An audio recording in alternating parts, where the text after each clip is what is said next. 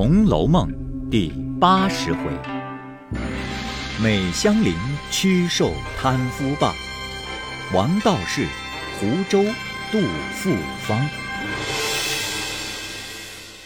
上半部分。话说金贵听了，将脖项一扭，嘴唇一撇，鼻孔里嗤嗤两声，拍着掌冷笑道：“哼。”菱角花谁闻见香来着？若说菱角香了，正经那些香花放在哪里？可是不通之极。香菱道：“啊，不独菱花，就连荷叶、莲蓬，都是有一股清香的。但啊，它那原不是花香可比。若近日静夜，或清早半夜，细领略了去。”那一股清香，比市花都好闻呢。就连菱角、鸡头、尾叶、芦根得了风露，那一股清香，就令人心神爽快的。金贵道：“哦，依你说，那兰花、桂花倒香的不好了。”香菱说到了热闹头上，忘了忌讳，便接口道：“啊。”兰花、桂花的香，又非别花之香可比。一句未完，金贵的丫鬟名唤宝蟾者，忙指着香菱的脸儿说道：“要死要死！你怎么直叫起姑娘的名字来？”香菱懵醒了，反不好意思，忙赔笑赔罪说：“哎呦，一时说顺了嘴，奶奶别计较。”金贵笑道：“哼，这有什么？”你也太小心了，但只是，我想这个“香”字到底不妥，意思要换一个字，不知你服不服？香菱忙笑道：“ 奶奶说哪里话？此刻连我一身一体俱属奶奶，何得换一名字反问我服不服？叫我如何当得起？”奶奶说哪一个字好，就用哪一个。金贵笑道：“嗯，你虽说的是，只怕姑娘多心，说我起的名字反不如你，你能来了几日就驳我的回了。”香菱笑道：“啊，奶奶有所不知，当日买了我来时，原是老奶奶使唤的，故此姑娘起的名字。后来。”我自服侍了爷，就与姑娘无涉了。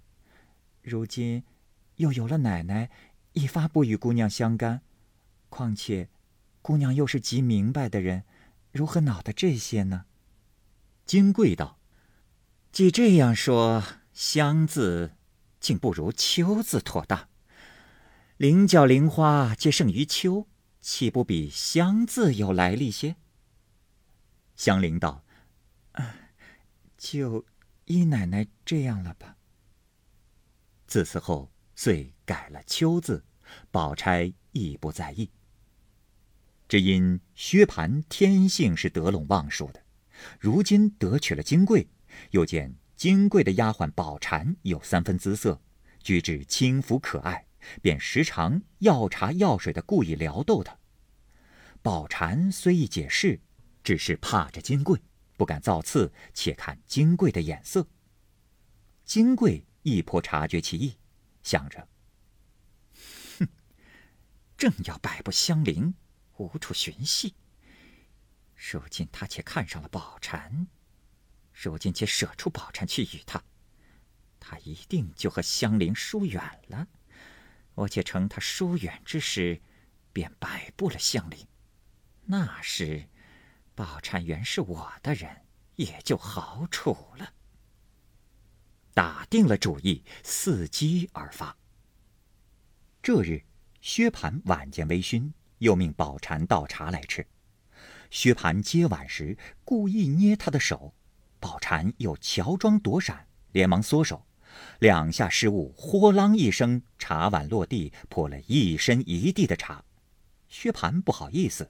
杨说：“宝蟾不好生拿着。”宝蟾说：“姑爷不好生接。”金贵冷笑道：“哼两个人的腔调都够使了，别打量谁是傻子。薛蟠低头微笑不语，宝蟾红了脸出去。一时安歇之时，金贵便故意的撵薛蟠别处去睡。哼，省得你馋牢恶眼。薛蟠只是笑。金贵道：“要做什么和我说，别偷偷摸摸的不中用。”薛蟠听了，便仗着酒盖脸，趁势跪在背上，拉着金贵笑道：“好姐姐，你要是把宝蟾赏了我，你要怎样就怎样，你要人脑子也弄来给你。”金贵笑道。这话好不通，你爱谁说明了就收在房里，省得别人看着不雅。我可要什么呢？薛蟠得了这话，喜得称谢不尽，是也取尽丈夫之道，奉承金贵。次日也不出门，只在家中思奈，越发放大了胆。至午后，金贵故意出去，让个空与他二人。薛蟠便拉拉扯扯的起来。宝蟾心中也知八九，也就半推半就，正要入港，谁知金贵是有心等候的，料必在难舍难分之际，便叫丫头小舍儿过来。原来这小丫头也是金贵从小在家使唤的，因她自有父母双亡，无人看管，便大家叫她做小舍儿。专做些粗笨生活。金贵如今有意独唤他来吩咐道：“你去告诉秋玲，到我屋里将手帕取来。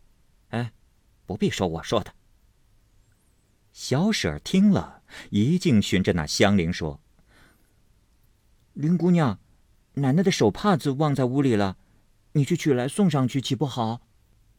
香菱正因金贵近日美美的折错他。不知何意，百般竭力挽回不暇。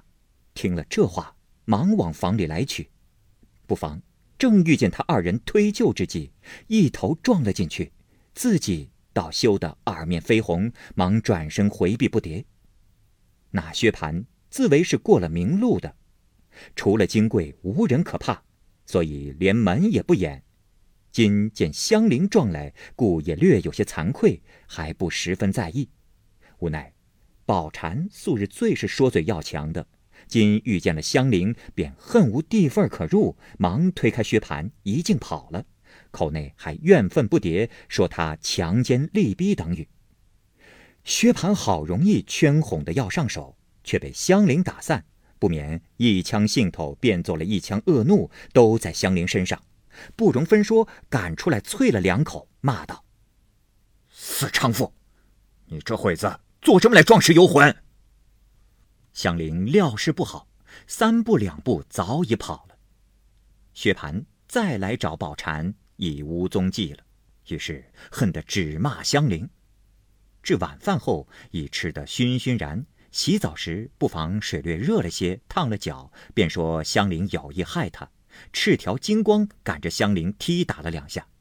香菱虽未受过这苦气，既到此时也说不得了。只好自悲自怨，各自走开。彼时，金贵已暗和宝蟾说明，今夜令薛蟠和宝蟾在香菱房中去成亲，命香菱过来陪自己先睡。先是香菱不肯，金贵说她嫌脏了，再必是图安逸，怕夜里劳动服侍，又骂说：“哎呀！”你那没见过世面的主子，见一个爱一个，把我的人霸占去了，又不叫你来，到底是什么主意？想必是逼死我罢了。薛蟠听了这话，又怕闹黄了宝蟾之事，忙又赶来骂香菱：“你，哼，不识抬举，再不去，便要打了。”香菱无奈，只得抱了铺盖来。金贵命他在地下铺睡，香菱无奈只得一命。刚睡下，便叫倒茶，一时又叫捶腿，如是一夜七八次，总不使其安逸稳卧片时。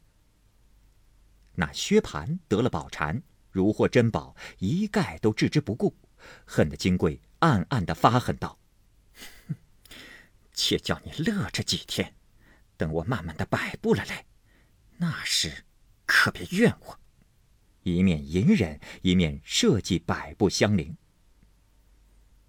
半月光景，忽又装起病来，只说心疼难忍，四肢不能转动，请医治疗不效，众人都说是香菱气的，闹了两日，忽又从金贵的枕头内抖出纸人来，上面写着金贵的年庚八字，有五根针钉在心窝，并四肢骨节等处。于是众人反乱起来，当作新闻先报与薛姨妈。薛姨妈先忙手忙脚的，薛蟠自然更乱起来，立刻要拷打众人。金贵笑道：“哼，何必冤枉众人？大约是宝蟾的阵眼法。”薛蟠道：“呃，哎呀，他这些时并没有多空在你房里，何苦来好人？”金贵冷笑道：“哼，除了他，还有谁？莫不是我自己不成？虽有别人，谁可敢进我的房呢？”薛蟠道：“哎，香菱如今是天天跟着你，他自然知道，先拷问他就知道了。”金贵冷笑道：“拷问谁？谁肯认？依我说。”竟装个不知道，大家丢开手罢了。横竖治死我也没有什么要紧，乐得再娶好的。若据良心上说，做不过，是你们三个多嫌我一个。说着，一面痛哭起来。薛蟠更被这一席话激怒，顺手抓起一根门栓来，一劲抢步找着香菱，不容分说，便劈头劈脸打起来。一口咬定是香菱所施，香菱叫屈，薛姨妈跑来进贺说：“哎呀，不问明白你就打起人来了！这丫头服侍了你这几年，哪一点不周到、不尽心？她岂肯如今做这没良心的事？你且问个清婚皂白，再动粗鲁。”金贵听见她婆婆如此说着。怕薛蟠耳软心活，便一发嚎啕大哭起来，一面又哭喊说：“ 这半个多月，把我的宝蟾霸占了去，不容他进我的房，唯有秋玲跟着我睡。我要拷问宝蟾，你又护到里头，你这会子又赌气打他去，治死我，再见富贵的标志的娶了来就是了，何苦做出这些把戏来？”薛蟠听了这些话，越发着了急。薛姨妈听见金贵句句挟制着儿子，百般恶赖的样子，十分可恨。无奈儿子偏不硬气，已是被他挟制软惯了，如今又勾搭上丫头，被他说霸占了去，他自己反要占温柔让夫之理。这眼魔法究竟不知是谁做的？是是俗语说的“清官难断家务事”。此时正是公婆难断床围事了，因此无法只得赌气喝骂薛蟠说：“不争气的孽障，骚狗也比你体面些。谁知你三不知的，把陪房丫头也摸索上了，叫老婆说嘴霸占了丫头，什么脸去见人？也不知谁使的法子，也不问青红皂白，好歹就打人。”我知道你是个得心弃旧的东西，白辜负了我当日的心。他既不好，你也不许打。我即刻叫人牙子来卖了他，你就心静了。说着，命香菱收拾了东西，跟我来。一面叫人去，快叫个人牙子来，多少卖几两银子，拔去肉中刺，眼中钉，大家过太平日子。薛蟠见母亲动了气，早也低下了头。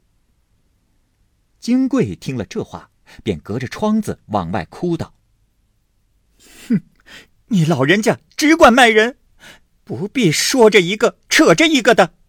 我们很是那吃醋拈酸，容不下人的不成？怎么拔出肉中刺，眼中钉？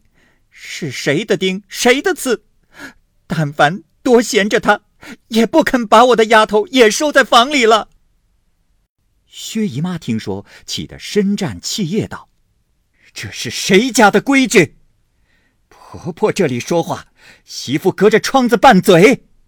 亏你是舅家人家的女儿，满嘴里大呼小喊，说的是什么？”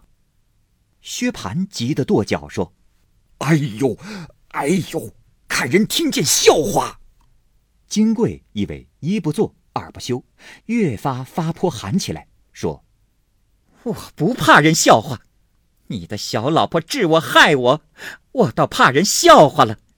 再不然，留下她就卖了我。谁还不知道你薛家有钱，行动拿钱垫人，又有好亲戚挟制着别人。你不趁早施为，还等什么？嫌我不好？”谁叫你们瞎了眼，三求四告的跑了我们家，做什么去了？这会子人也来了，金的银的也赔了，略有个鼻子眼睛的也霸占去了，该激发我了。一面哭喊，一面滚揉，自己拍打。薛蟠急得说又不好，劝又不好，打又不好，央告又不好，只是出入唉声叹气，抱怨说运气不好。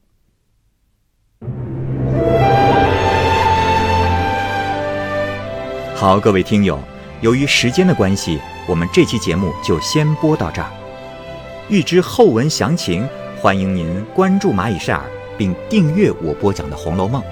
另外，还有更多精彩的系列故事也在其中，欢迎您关注收听。如果您有什么样的意见或者建议，可以通过下方的留言方式及私信的方式告诉我，我会在第一时间回复您。